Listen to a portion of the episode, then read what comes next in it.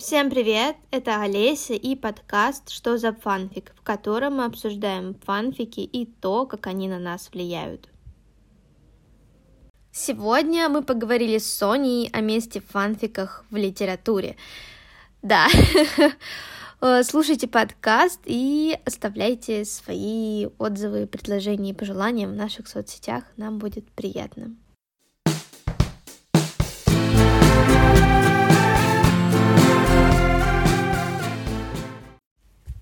Привет! Привет, меня зовут Соня, я студентка журфака, косплей-фотографка. Что еще о себе сказать? я еще пишу бред в соцсетях, много фотографирую, гуляю по Москве, очень люблю разную литературу, в том числе книги и в том числе фанфики. А как ты начала читать фанфики? Мне было где-то 11-12 лет, и я тогда была огромной фанаткой аниме. Ну, в принципе, история циклична, поэтому сейчас я снова большая фанатка аниме. А, тогда я смотрела разные большие тайтлы, вроде Блича, Fairy Tail, это такие ну, одни из самых крупных аниме известных. И как я начала читать и писать фанфики, я попала в фанатскую группу по одному из аниме по Fairy Tail, она начина... называлась «Типичный Fairy Tail», и я как-то подружилась с ее админами, у нас даже была своя компания, и мы писали какие-то очень смешные дурацкие фанфики. Я помню, первый фанфик, который я выложила на фигбук, был про одного из персонажей Фейри Тейла, Руфуса, и его шляпу. Я не помню, о чем был этот фанфик, там не было инсы, он был, он был приличный, э, но он был про чувака и его шляпу. Я правда не помню, что там было, но его читали, он был популярным даже какое-то время, он нравился людям. Я такая, ну, здорово, что сказать. Вот. Потом я еще больше читала, и, не знаю, в разных жанрах, в разных направлениях, разного размера. Были какие-то и драблы, маленькие фанфики, были какие-то совершенно огромные. Есть э, один очень крутой гигантский фанфик по Евангелиону, тоже аниме просто культовая, всем советую посмотреть, оно потрясающее. А, он назывался, кажется, «Дети древнего бога», и там какая-то дикая помесь лора Евангелиона и лора произведений Лавкрафта, то есть там главные герои Евы, и они как-то соединяются или борются, уже не помню подробностей, с Ктулху. И я читала это лет в 12, и я такая думала, чего? И он был огромным, он был реально гигантским. Я не помню, сколько там было тысяч страниц, но я тогда еще читала с маленького телефона. Так, я посадила себе зрение. Вот. И мне тогда очень понравилось. Я читала постоянно на ходу, в дороге, перед сном, по ночам, во время уроков, еще где-то. И как раз читала много фанфикшена. Ну да, я фанфикшн пришла во многом благодаря аниме. И ты до сих пор читаешь фанфики?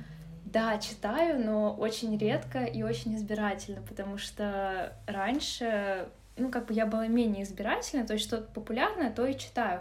А сейчас, мне кажется, фанфикшн, ну, либо я этого не замечаю, но он стал какой-то менее значимой, менее большой частью, в принципе, фандомной жизни, ну, либо я просто в каких-то других кругах обитаю, и уже не так на слуху какие-то известные фанфики, большие, маленькие. То есть есть какие-то классические вещи, о которых не забывают, но новых при этом я не видела, если честно. Поэтому я сейчас, да, читаю, но очень мало, и прямо ищу бриллианты, вот, которые мне должны зайти. Сейчас есть буквально один автор фанфиков по Геншину, у которого где-то три фанфика, и они мне безумно нравятся. А, потому что слог потрясающий, и идеи, и язык, и то, как прописаны персонажи, это просто вау. Я, возможно, буду о ней говорить дальше. Мне кажется, в каждом вопросе могу приплести эту великолепную авторку. Вот, но она, да, вот сейчас, спустя там 10 лет после того, как я начинала читать фанфики, она сейчас тоже очень повлияла на то, как я их воспринимаю. Тебе сейчас 21, да? Да, скоро будет 22. Ну, ты, получается, где-то в 11 начала читать фанфики? Да, то есть 10 лет прошло. Кошмар, как время летит. Ты сказала, что ты писала фанфики? Да. До сих пор их пишешь? Нет, я сейчас уже не пишу. Ну, а, я, в принципе, раньше очень много писала, и фанфики, и какие-то оригиналы, и стихи. И я помню в школе я была одним из, типа, двух-трех людей, которые вели школьную газету. Я не знаю, кто ее читал, кроме вот нашего редакторского коллектива, но я к, ну, к 11 классу, у нас там почти не осталось, и вот половина газеты была просто моими текстами. То есть я, правда, я раньше очень много писала, в принципе, и фанфики были просто частью этого, а сейчас я так много не пишу, хотя, ну, учусь на журфаке. Вот как я поступила, я перестала писать. Поэтому нет, как-то мне сейчас сложно даются какие-то письменные вещи, мне даже пост в Инстаграме написать сложно, честно. У меня как-то творчество перешло в другие ниши, фотографию, например. А, а почему это типа связано с поступлением в университет как-то или просто пошла, прошла потребность писать? Слушай, у меня нет ответа какого-то конкретного на этот вопрос. Наверное, все-таки прошла потребность, mm-hmm. то есть просто появились какие-то другие увлечения, другие опять интересы, потребности, другие способы выражать себя, опять же. А как ты отбираешь для себя жемчужины среди фанфиков сейчас с высоты твоего читательского опыта? Сейчас сложно сказать, опять же, потому что я читаю мало, и вот, э, опять же, я же сказала, буду вот этот фанфик и его авторку упоминать, мне кажется, по сто раз сегодня. А, вот этот фанфик, э, который мне безумно нравится, это фанфик по Геншину. Э, сразу скажу, это он называется The Texture of Empathy, его можно найти на Аутри, не на фигбуке, про, про фигбук вообще забудем, он превратился в непонятно что. Это не тот фигбук. Да, это не тот фигбук, каким я помню его в 12-13 году. Я его нашла абсолютно случайно, кажется, через Твиттер. Вот. Я не помню, как я его нашла, вот честно. У меня часто так бывает, что какая-то крутая вещь находится, а я ее нахожу, правда, абсолютно случайно. То есть я не понимаю, вот откуда у меня вот там желание ее прочитать. Я, я не знаю, но как-то меня само находит. Вот, я нашла ее, и все, я остановилась на этом авторе. Если у меня будет желание почитать еще что-то по похожей теме, я буду вот искать из того, что там она ретвитит у себя в Твиттере, что она лайкает, что она советует, потому что вот это взгляд, которому я доверяю. Но раньше, как я это делала, я читала, как бы отталкиваясь от автора, а, Просто так получалось, что раньше, допустим, в там, 14-15 лет я была в фандоме My Chemical Romance, и, естественно, это были фанфики по Фрерарду. Конечно, больше у нас в фандоме ничего не было. И тогда я тоже отталкивалась много от авторов, потому что в фандоме были известные прям ребята, которые такие вот мастодонты этого пейринга, и пишут очень много, и пишут здорово, и все их фанфики на цитаты разносят. А, мне кажется, сейчас даже до сих пор вспоминает один фанфик, он называется «Я завещаю тебе мир в мае», кажется. Ну, я сейчас не помню точно. Я его когда-то перечитывала каждый май. Но... Как мило! Да, но золотые годы прошли. А, и там вот это как раз была цитата, что от умирающего главного героя, что я завещаю тебе там что-то свою коллекцию дисков, футболку Scorpions и целый мир в мае. И я такая, «А, я люблю группу Scorpions, у меня есть коллекция дисков, и я люблю май. Вот я могу однажды умереть и сказать эти слова перед смертью. Вот. И то есть э, реально были какие-то известные работы, я даже дружила с авторами, с некоторыми, вот, то есть отталкивалась от какого-то их творчества, от того, что они выпускают, что они пишут.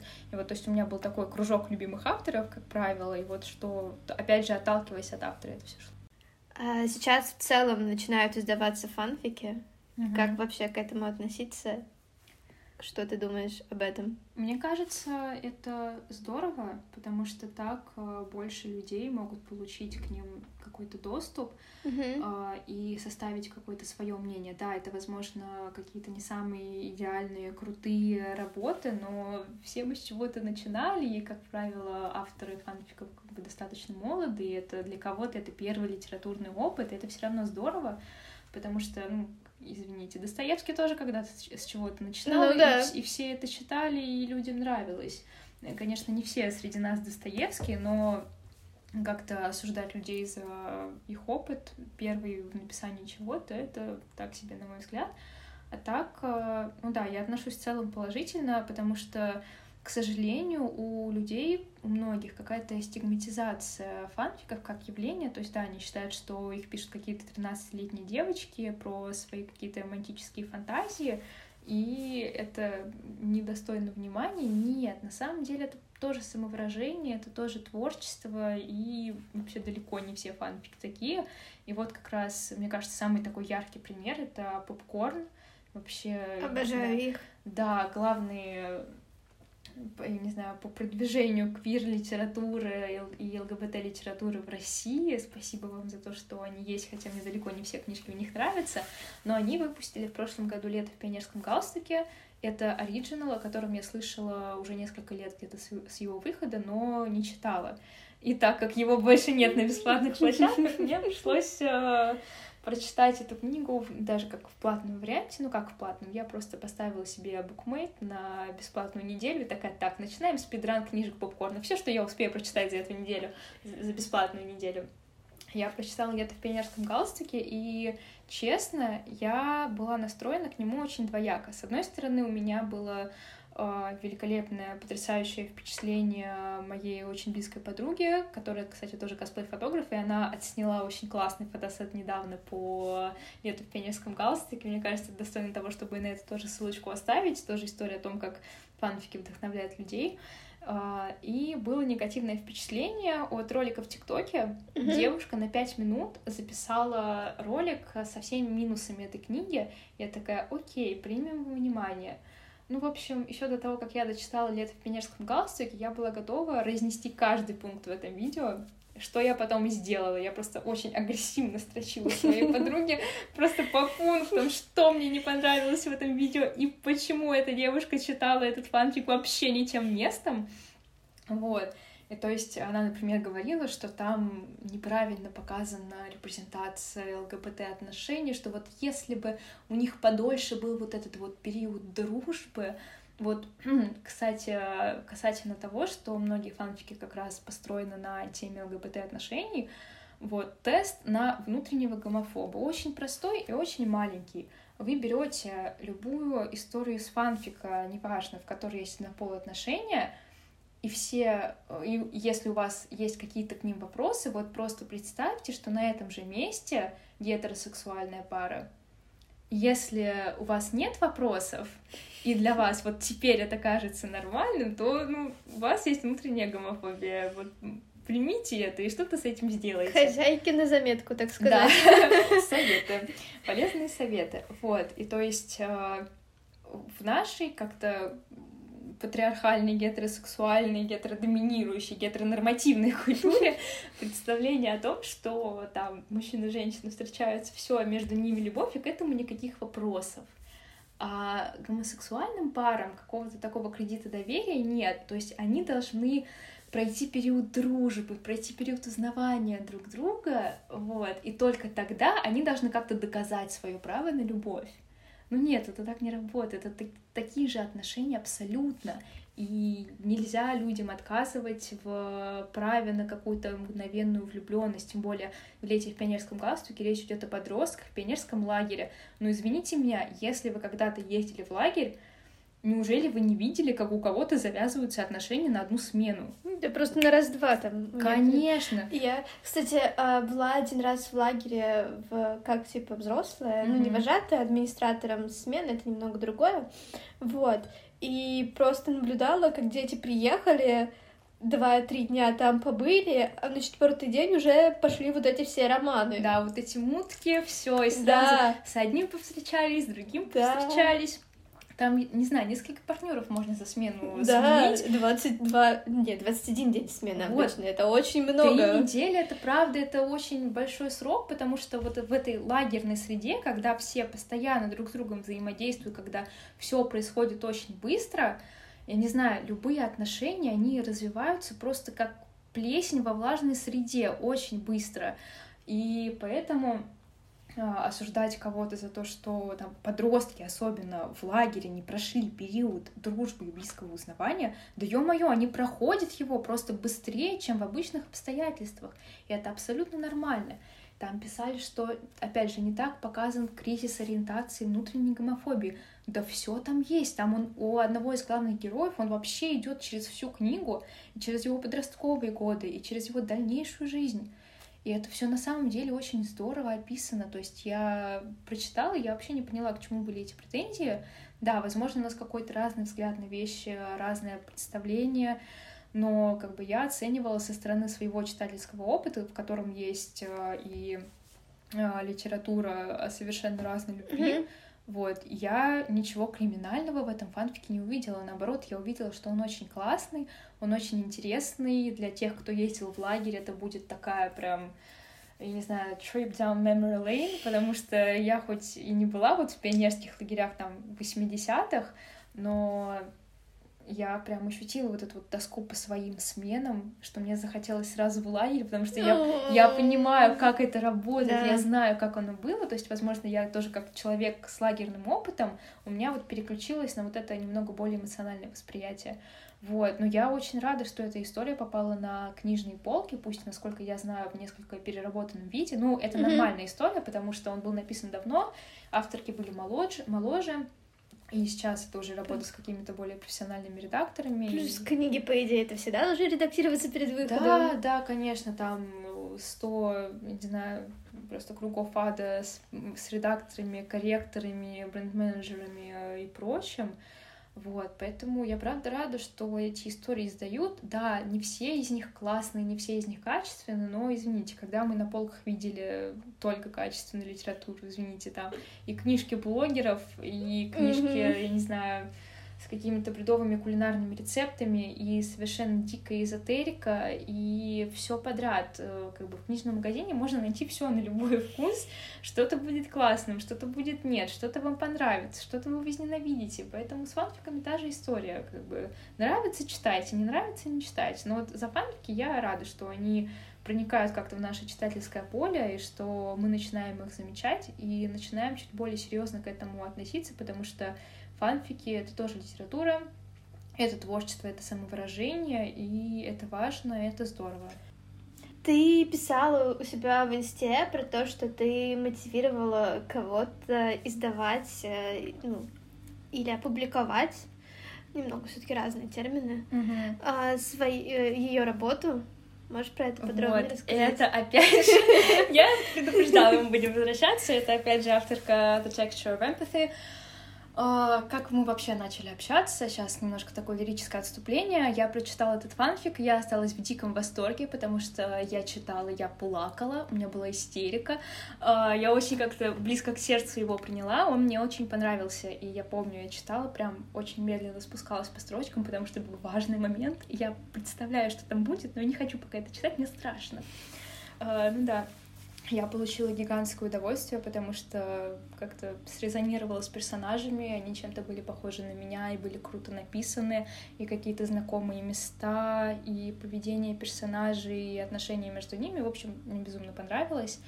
И кажется, где-то в конце фанфика, где-то в примечаниях упоминался ее твиттер, я поняла, что я не могу молчать, я должна написать, как мне это понравилось, потому что я на самом деле человек, который очень скуп на фидбэк, но тут я поняла, что реально я как бы история, о которых невозможно молчать. И я в тот же вечер, когда э, дочитала фанфик, я написала ей гигантское письмо, просто очень большое, но у меня до сих пор где-то сохранено о том, как мне понравилось, как он потрясающе написан, как э, она интересно раскрывает персонажей, как у нее стреляют все чеховские ружья. Я не знаю, знают ли иностранцы об этом приеме. Да, это фанфик на английском языке. Я не знаю, с какой страны авторка, потому что я вроде бы где-то у нее видела, что английский ей не родной. Я обалдела, потому что английском она владеет великолепно. Просто потрясающе. Там такие метафоры, такие выражения, которых я бы в жизни представить не могла. То есть это так тонко и скрупулезно подобрано, что ты читаешь и получаешь гигантское удовольствие. То есть я знаю, что кто-то его начал уже переводить на русский, mm-hmm. и мне не очень нравится этот перевод. Не скажу, что я перевела бы лучше, я бы не перевела лучше. Это как раз тот случай, когда можно потратить много лет на владение английским языком для того, чтобы читать вот такие вот вещи и радоваться тому, что ты знаешь язык, потому что это написано, ну, правда, великолепно. Ну вот, я написала письмо, отправила, просто затаенным дыханием ждала ответа, я его получила. она мне ответила тоже очень трогательно, очень по-доброму, что ценит мой фидбэк, что ей очень понравилось, она рада, что до меня так дошла эта история. И как-то слово за слово я упомянула, что это история, которая прямо достойна того, чтобы быть издана книгой. Uh, ну, я говорю, как человек, который в издательстве работает, и который знает, что такое как бы прекрасные книжки, которые таятся где-то в интернете и достойны прям как бы печатного варианта, и что такое посредственные книжки, которые зачем-то печатаются. Uh, я тоже как раз об этом написала, что как бы я знаю, о чем говорю. я работаю в издательстве и работаю с книжками, поэтому вот тебя я бы хотела видеть. Uh, и вот она как раз тогда написала, что она задумывалась о публикации именно печатной, вот, но как-то не верила в то, что это может произойти, и в то, что она правда этого достойна, но ее слова меня, ну, меня мои слова ее заставили задуматься о том, что это возможно, и это стоит сделать. И я такая сидела и думаю, господи, я что, правда могу оказать какое-то такое влияние на человека, но я, правда, я чувствовала в себе какой-то дикий порыв вот рассказать ей когда о своих чувствах, о том, что я испытывала, когда читала эту историю, и что мне, правда, очень важно донести до нее, что она пишет великолепно, и что это заслуживает внимания, и что это должно прочитать как можно больше людей, потому что, ну, не знаю, это вот реально просто какой-то неограненный алмаз, который я нашла абсолютно случайно. Я потом еще отправила этот фанчик своей подруге, и она читала и орала мне, я такая, да, я тоже там была, я понимаю тебя прекрасно, так что я иногда тоже возвращаюсь к каким-то отрывкам оттуда, пересчитываю его, и очень рада, что мы так немного поддерживаем контакт с этой авторкой в Твиттере, потому что она, правда, очень классная, и мы с ней недавно переписывались, и она кинула мне снипет, маленький кусочек нового фанфика. И я такая, вот это честь, вот это честь. Так что вот, ребята, не, не бойтесь э, говорить авторам о том, что вы думаете об их произведениях, особенно если это положительный фидбэк, потому что положительный фидбэк — это важно. Вот, я сама, правда, иногда очень скупа на какую-то похвалу, на классные слова, но если чувствуете, что хотите что-то сказать положительное, лучше сказать, чем не сказать. Кстати, тоже еще о том, куда заводит положительный фидбэк и от дружбы с авторами. Если вы все еще сидите на фигбуке, хотя, по-моему, она удалила сейчас э, страницу там, э, очень несколько лет, долгое время самым популярным автором была Ханна Вишневая. А, да, помню ее мы с ней общались. Oh. Да, мне было лет 13 тогда. Я не знаю, вот каким я тогда, как я тогда стала таким человеком, но я была достаточно настойчивой в ну, какой-то мере. И я бы даже сказала иногда настырной и навязчивой. Сейчас я, я вообще боюсь думать о том, чтобы себя как-то так вести. Но у нее тогда был открытый ВК. Я ей написала с каким-то вопросом, по-моему, про запись аудио потому что тогда как раз была мода на Фейсбуке, если ты пишешь стихи, ты должен записать на аудио, как ты их читаешь, и выложить в контакт. Вот, она это Кстати, делала. я не помню про это. Вот. Я упустила, наверное, этот пласт истории. Возможно, вот. Но я как раз обитала тогда в этой стихотворной части Фейсбука, сама писала mm-hmm. и записывала. И я помню, написала какой-то стишок по Фейри Тейлу, и его озвучили причем какой-то парень записал как раз его голосом. Я думаю, вот это да, вот это ничего себе. Мне было очень приятно, конечно. Ну вот, и как-то слово за слово мы так с Ханой заобщались чуть-чуть. Даже в скайпе сидели несколько раз. Да, вот, вот такие вот дела. Я помню даже, какая песня у нее на звонке стояла, когда у меня звонил телефон во время звонков. Это I Hate Everything About You да, ну это был 2013 год, да, я, я тоже тогда любила память. А я не знаю, как-то запоминаю вот всякие дурацкие детали, не знаю для чего, но вот память у меня вот цепляет именно их. А, и вот мы с ней общались так немножко, я даже написала один раз стихотворение по мотивам ее творчества. У нее, я не помню, это цикл был или просто несколько стихотворений про книжных детей, и что такое книжные дети? Кто такие, точнее? Это дети, интроверты, как правило, которые очень любят читать, и которым как бы уют и пыль библиотек ближе, чем общение с другими людьми. И я понимала, что я вот к этой касте определенной принадлежу, и написала свое стихотворение на эту тему, и в посвящении указала ее, и она мне даже подарок за него подарила. Ну, в Фейсбуке можно было mm-hmm. как раз так делать. Вот, так что, опять же, фидбэк, общение, не бойтесь писать, авторы такие же люди, как мы, они любят фидбэк, они, они любят фидбэк, они любят общение и не кусаются, как правило. А где для тебя вот эта вот грань между фанфиком и очень хорошим фанфиком, который может стать книгой отдельной, самостоятельной? Ой, слушай, это сложный вопрос, но я сейчас подумаю, как бы на него так хорошо ответить. Как но... человек из издательства. Да, как, а, но вообще я должна сказать, что в издательстве я занимаюсь не художественной литературой, просто как бы мой интерес к художественной литературе, он такой больше дилетантский, но при этом у меня есть э, начитанность в виде там, 50 произведений за семестр на одном предмете на журфаке, ты сама это прекрасно знаешь. Плюс я всегда очень много читала, и в последнее время тоже увлеклась немножко и теорией нарратива, и всякими созданиями арки персонажа. И мне кажется, что хороший фанфик, который, ну, я бы хотела, например, прочитать в печатном варианте, это фанфик, у которого грамотная сюжетная линия, без каких-то дыр, без каких-то ружей, которые стреляют не в тех местах, где надо. Я просто очень люблю хорошие ружья. Вот у меня прям, я бы сказала, такой литературный кинг на чеховские ружья. Я их обожаю и в кино, и в литературе, и вообще в любых произведениях.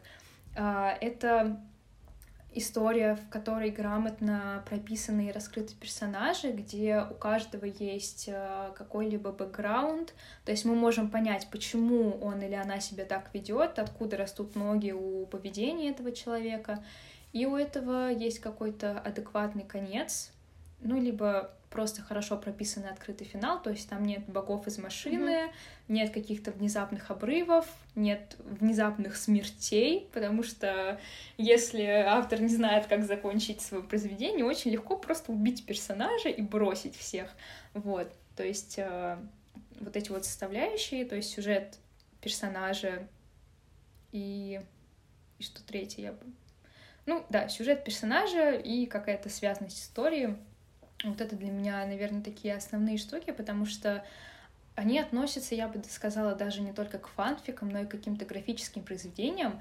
В общем, есть одна страшная йойная манхва Биджей Алекс, может быть, ты даже про нее слышала.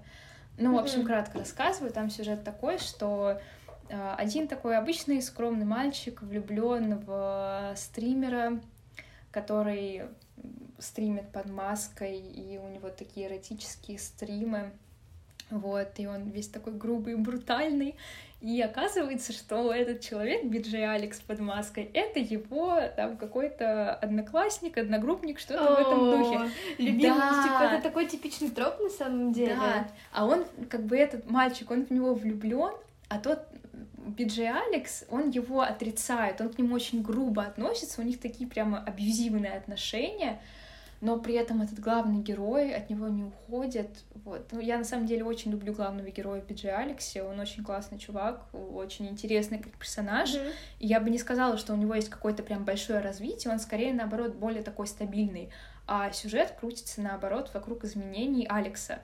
И вот, есть такая штука, как арки персонажа, арки развития персонажа. Uh, я сейчас даже скажу тебе, где я про это вычитала потому что есть одна замечательная книга, где расписаны разные арки персонажа. Я о ней узнала от Сончи Рейв. Я думаю, да, ты знаешь да. ее. Все мы любим здесь Сончи Рейв. Сончи Рейв, э, просто подписывайтесь на нее во всех соцсетях. Это замечательная девушка, благодаря которой я, в принципе, и начала увлекаться всякими штуками про нарратив, вот, и эта книга, она как раз упоминала ее, это Кэти Уэйланд, создание арки персонажа и секреты сценарного мастерства. И она там очень хорошо и понятно и наглядно, что самое главное, рассказывает о том, как строятся истории персонажей. То есть, в принципе, есть э, просто какой-то костяк, основной для истории. Ну, как говорится, есть в мировой литературе есть всего несколько сюжетов. Да. Это, это на самом деле так. И она рассказывает, как строятся различные арки персонажей, то есть как персонаж из точки А, какими путями он может э, попасть в точку Б. Это может быть положительное развитие, это может быть отрицательное развитие. И, кстати, я помню, Сонча та, та же раскручивала эту тему, рассказывая о том, как различаются западные сценарии и азиатские сценарии. Да, у нее было что-то такое. Да, то есть э, прикол э, западных сценариев, то есть, допустим, там фильмы Марвел, хотя я их не очень люблю и смотрела мало, э, это когда персонаж начинает в точке А и к точке, в точку Б он приходит, как правило, другим человеком. То есть он переживает различные испытания и становится другим. Он меняется, меняется его ценностная картина. А в азиатских произведениях, тоже аниме, например, там по-другому. Там персонаж, э, задача персонажа прийти из точки А в точку Б и остаться таким же. То есть он не должен меняться. Там наоборот, его ценности какие-то, его убеждения, они проходят проверку. И он должен доказать, что то, во что он верил, э, это то, что должно с ним, с ним остаться навсегда. Так вот, возвращаясь к Биджи Алексу, э, чем мне так нравится эта манхва, там великолепно сделана арка персонажа у Алекса. Просто муа, потрясающе, она очень круто прописана. То есть, рассказываю, я сейчас не помню в подробностях сюжет, но мы начинаем с того, что у Алекса есть ложь, в которую он верит. А, то есть это ложь, что он должен быть там идеальным для всех. И мы знаем, откуда у этого растут ноги, потому что у него были родители, которые постоянно сравнивали его с успешным старшим братом, и он по сравнению с ним был никем. И ему пришлось уйти от родителей, его выгнали. То есть мы понимаем, какая-то неуверенность, проблема в отношениях с родителями, его заставляли верить в то, что он должен быть э, лучше своего брата. Это ложь. Потом ложь, что он должен быть таким грубым и брутальным. Это тоже ложь. И в конце он отказывается от всей этой лжи и открывает настоящего себя и меняется и понимает, что он был неправ. И в процессе этого как раз его убеждения какие-то и мысли, они проходят проверку несколько раз, и он и сам в себе разочаровывается, и понимает, что он неправ, и то есть его какие-то вот эти его мировоззрение несколько раз проходит проверку. И это все тоже часть хорошей положительной арки персонажа. И то есть мы думаем, что вот этот Дон Гюн, который главный герой, что это вокруг него крутится сюжет. Нет, на самом деле все крутится, все развитие персонажа построено вокруг Алекса. И как раз Дон Гюн, он выступает катализатором, который влияет на то, как меняется Алекс. Вот, то есть, казалось бы, юойная манхва, в которой половину, если не две трети сюжета занимают постельные сцены. Я тогда просто отточила навык скроллинга постельных сцен, потому что я такая, так, мне нужен сюжет, а что они дальше друг другу скажут, а как он будет развиваться? То есть в 13 лет я бы такая, «А, сияющие палки вместо членов, как здорово, посмотрим. А сейчас я такая, диалоги, мне нужны диалоги, мне нужны события, мне нужны отношения персонажей, потому что у меня, в принципе, как-то деформировалось отношение к литературе. Я сейчас смотрю даже не на какую-то эмоциональную составляющую, то есть не на историю, не на персонажей, а на то, как это сделано. то есть мне больше интересна структура, как построен сюжет, как он развивается, как меняются персонажи. Вот, и как-то, не знаю, вот именно с точки зрения формы и структуры мне интереснее что-то оценивать. А, у нас осталось немного времени. Мы еще с, каждыми, с каждым героем э, разговариваем о том, как фанфики повлияли конкретно на их жизнь, какие эмоции помогали пережить им. Вот. А было, было ли у тебя такое, что ты сублимировала какие-то эмоции с помощью там чтения фанфиков или написания фанфиков? И если да, то что это было? Ну вот, наверное, самым таким важным временем для меня, как для читательницы фанфиков, это были как раз мои 14-15 лет, когда я читала тонну фанфиков по Фрерарду, но надо отдать должное их авторам. Они были, правда, очень здорово написаны, то есть это были интересные истории. Возможно, если я сейчас перечитаю, я уже не буду так об, о них mm-hmm. думать, но тогда они, правда, казались очень интересными, и они были грамотно и эмоционально написаны, то есть какие-то, не знаю, знаешь, вот ситуации в стиле переживаю за отношения персонажа где-то сильнее, чем за свою личную жизнь. Ну да, у меня такое всегда, в принципе, вот. бывает. Это тоже, это была моя жизнь на протяжении многих-многих лет моей жизни. И поэтому я привыкла, что какая-то романтика у меня всегда появляется в литературе. И я не знаю почему, но вот именно в фанфиках мне было ее проще и как-то ближе воспринимать. Вот. Поэтому, да, вот 14-15 лет я очень много читала, мне нравилось как-то проживать эмоции персонажей, а сейчас вот во многом я читаю в основном только одного автора, вот о котором я уже говорила, и а, вот этот вот ее фанфик uh, The Texture of Empathy, он меня очень сильно вдохновил, прямо невероятно сильно, потому что мне понравилось, как там ведут себя герои, какие они делают выборы в тех или иных ситуациях, как они ведут себя в повседневной жизни, как они ведут себя друг с другом. И мне очень это понравилось, потому что это то, как я бы себя хотела вести. Mm-hmm. Это такой очень классный, положительный пример. А, и а, я поняла, что мне нужно тоже сделать что-то творческое и как-то выразить свою любовь к этому фанфику. И я провела косплей-фотосет по нему. это очень мило. Да, и ну, я разместила просто объявление в Инстаграме, на мою идею откликнулись ребята, мы отсняли, и авторке фанфика очень понравилось, и сейчас, э, спустя сколько уже четыре месяца после съемок я смотрю на кадры и такая, блин, классно, но я хочу еще отснять, потому что для меня это какая-то неисчерпаемая тема, mm-hmm. в которой я могу постоянно находить вдохновение и снимать какие-то детали. И, кстати, в этом фанфике один из главных героев, он рисует, и он для своего партнера рисовал цветочные закладки. Это Кайбеды? Да, это Кайбеды. Просто мой, мой, один из моих самых любимых пейрингов в Геншине. И э, я тоже, когда готовилась к фотосету, я, во-первых, купила книжки, которые упоминаются в этом фанфике. Вот, кстати, да, там, там потрясающий выбор литературы. Да? Да, мне очень понравилось. То есть там упоминается «Цена соли» Патрисии Хайсмит. Uh-huh. Это такая одна из культовых квир-историй про лесбийскую любовь в конце 50-х. И я потом так задним числом вспомнила, что я эту книгу читала еще в школе, где-то в десятом классе, когда у меня у самой был какой-то кризис самоопределения, и мне нужна была какая-то репрезентация. И я ее нашла в этой книге. Uh-huh. Но потом об этом забыла, и потом увидела эту книгу в этом фанфике, и думаю, вау, вау, я ее даже купила и перечитала. И я перед фотосетом сидела, рисовала эти цветочные закладки акварельные, просто открыла туториалы в Пинтересте и сидела целый вечер рисовала. Это, кстати, прекрасная терапия, всем советую. И до сих пор иногда так делаю, мне очень нравится. Вот, так что и терапия, и какое-то отражение себя, и репрезентация того, что я имею, и того, что я хотела бы иметь, это очень здорово, и как бы неважно, где я это нашла, в какой-то классической литературе или фанфике. А, небольшой такой блиц вопрос. Давай. Твои любимые пейринги сейчас? А, в, в, целом? Да, в целом. Блин, а, если говорить о там гомо-романтических пейрингах, то это Каебеды из Геншина.